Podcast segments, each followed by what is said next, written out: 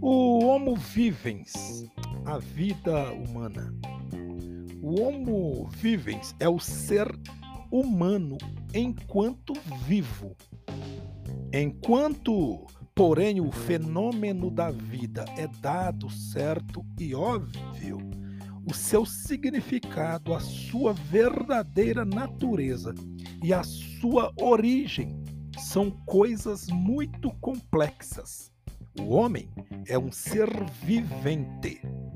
O Homo vivens destaca-se nitidamente dos outros seres viventes pelo tipo de vida que o caracteriza. Uma vida consciente de si mesmo.